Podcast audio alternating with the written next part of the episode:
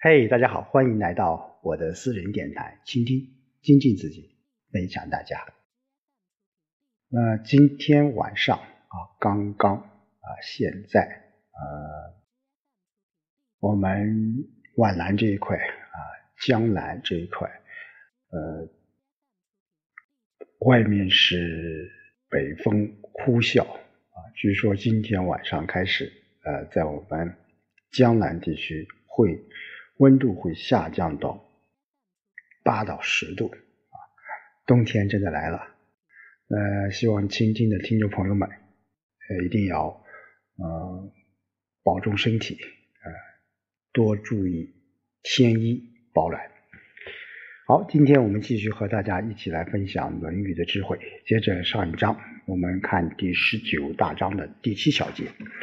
子夏曰：“百工具四以成其事，君子学以致其道。”啊，这是子夏在就是说劝人吧，努力学习啊。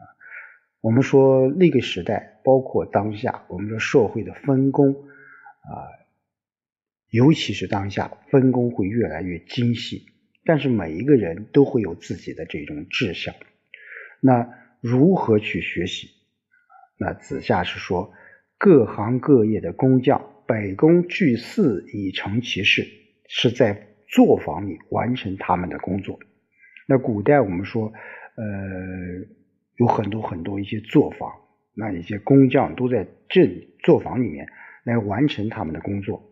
那作为君子，那君子学以致其道，那君子在通过学习来掌握道。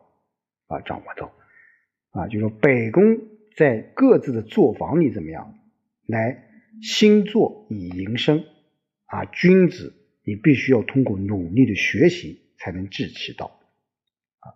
那一个说，我个人觉得，一个就是一种啊理论的知识，一个就是实践啊。其实我们说理论呃来自于实践，每个人啊他所做的工作不一样。你比如说那些匠人。他们就是实践者啊，古代的匠人那真是匠人啊，他们叫北宫新作，是各得其所啊。那时候有啊铁匠、瓦匠啊，包括很多一些啊知名的工匠，都是在作坊里面去实践出来的啊，实践出来。好，第八小节，子夏曰：“小人之过也必闻。”啊，小人之过也必闻。这在前面我们说，孔子曾说：“过而不改，是为过也。”啊，就小人的一个大特点就是不想改正自己的过错啊，往往是什么会掩饰。所以小人犯了错误，一定会加以掩饰。所以这个闻问啊，叫小人之过也必问啊，叫问就是掩饰的意思啊。好，第九小节，子夏曰：“君子有三变：望之言然，及之也温，听其言也厉。”那子夏在这里面，他说到了把这个，也可以说是对孔子的这个仪容这个态度的基本的概括。他怎么概括呢？就是说，君子会使人感到有三种变化，哪三种变化？叫望之俨然，就远远望去是庄严可畏，你从远远看去，他很庄严可畏。那既之也温，就接近他是却温厚可信。那听其言也厉，听他说话。则严厉不苟啊，严厉不苟。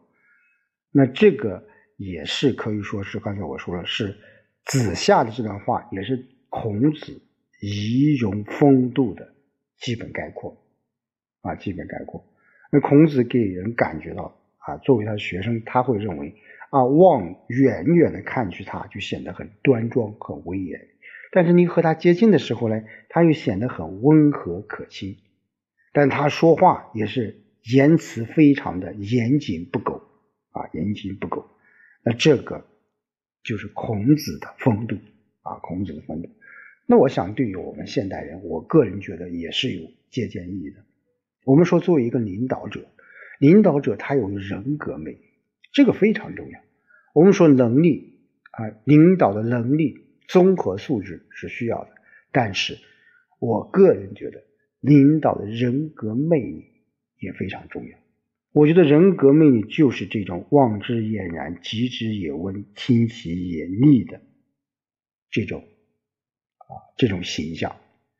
我们很多一些领导者，当然，嗯，不是说所有的领导者都要是这样，但是最起码这种人格魅力是一个是一是一个非常重要的一点。我的领导怎么样？高高在上啊，给人从远处一看就是很高高在上、很冷的感觉。那你和他接近时候，同样如此，也是非常的高冷。那听他说话也是如此，非常的高冷。我想这样的领导，他肯定在员工或者说在这个呃他的同事当中不会有很高的威望。即使你能力很强，但是我想你要想做好这份领导工作是非常困难。啊，非常困难。好，第十小节，子夏曰：“君子信而后其后劳其民，未信则以为利己也；信而后见，未信则以为谤己也。”这个主要是说到了“取信于民”这四个字啊。我们说信非常重要。那君子啊，子夏认为，君子使民事君啊，都要以信为先。你如果得不到啊这个君主的这种信任啊，得不到上级的信任，你是很难能够把一些政策能够执行下去的。所以，取信于民，应该说是孔子时候为政的一个基本的要求。那在这里面，子夏又做了一个啊延伸和扩展。子夏说：“君子在得到民众的信任之后，才去益劳他们；没有得到信任就去益劳，民众就会认为是在虐害他们。”啊，这个也是一样的。我们说，在一个单位，你作为领导，你要取得员工的信任，这是非常重要的。如果员工不信任你，你的一些政策，你的一些制度就很难去执行，会有逆反心理，甚至逆反的很厉害啊。那民众也是一样，的，民众就会认为是虐害他。那君子得到君主的信任之后才去觐见，你没有得到信任就去觐见，君主就会以为是在诽谤自己啊，诽谤自己。那后来我们说啊，像唐太宗李世民。啊，说防谋杜断啊，那个时候，当然我们说有很多一些明君，他是能够啊接受你的这种啊进谏，是毫无顾忌的进谏。但是大部分领导，我个人觉得，你如果没有取得了信任，你进谏是非常危险的。啊，历史上也有很多一些惨痛的教训啊，惨痛的教训，就是说你只有获得了。君主的信任之后，你去觐见，你才能被采纳，乃至于不会有坏的结果啊，坏的结果。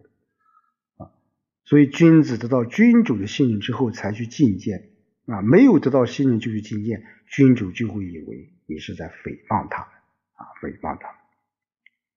好，第十一小节，子夏曰：“大德不欲贤，小德出入可也。”啊那这一章主要是啊说到了儒家坚持仁德的基本原则，但是他也不排斥什么那种变化或者说革新的这种思想，所以子夏说大的道德节操上是不能逾越界限的，在小节上有些出入是可以的啊，所以大德不逾贤，小德出入可以啊。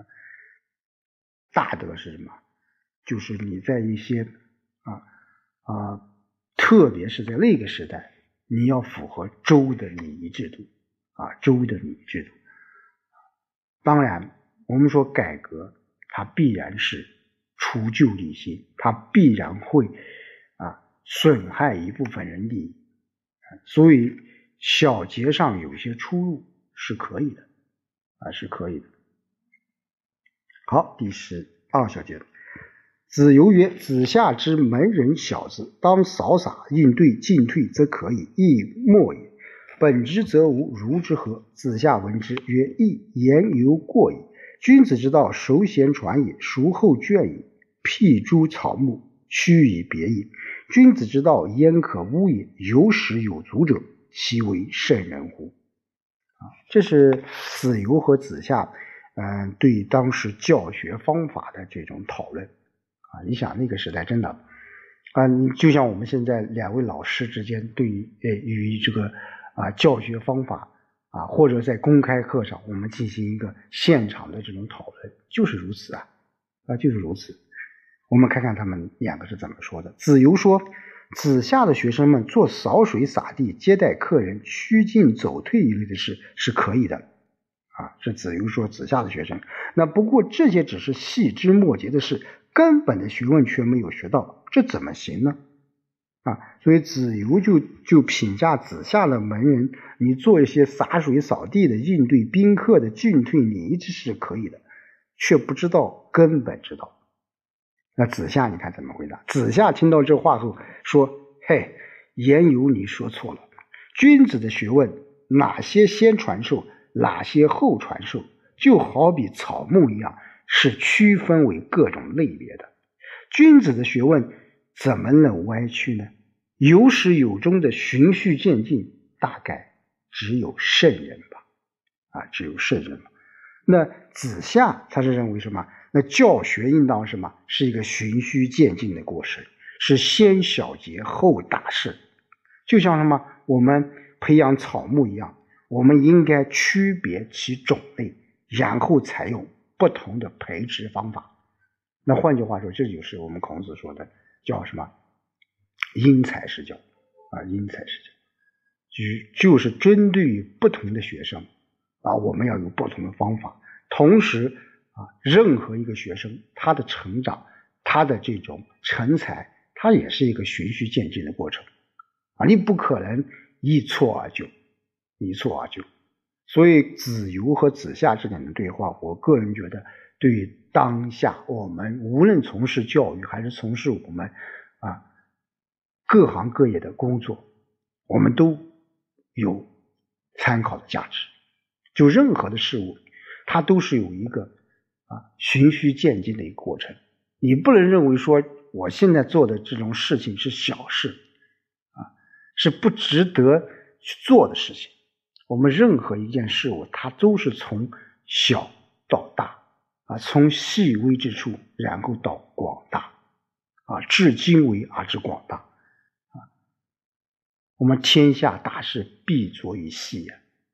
任何一个事物，它的成长是有规律的，其当然只有极少数。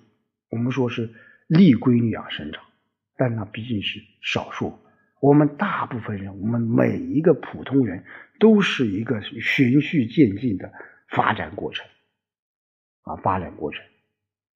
所以，我们一些年轻人，我们到一个单位啊，到一个实习单位或到一个新的单位，你不要认为啊，所谓的这个琐事就不值得去做啊。我是九八五二幺幺，我是啊什么留学归来的。我怎么能做这些扫地，类似于打文字啊，或者说是打印复印这样的小事呢？我个人觉得，其实很多些事情就是在这慢慢的这种小事的积累过程当中，你才能够有做大事的这种潜力和欲望。你一下子蹦得很高，我们经常讲，你跳得很高。往往会摔得很重，啊，摔得很重。所以我们说，成长也好，学习也好，过这个这工作也好，它都是一个循序渐进的过程。我们慢慢成长，静待其变化，从小事做起，啊，从身边的事做起。好，今天就和大家说到这里，我们下期再见。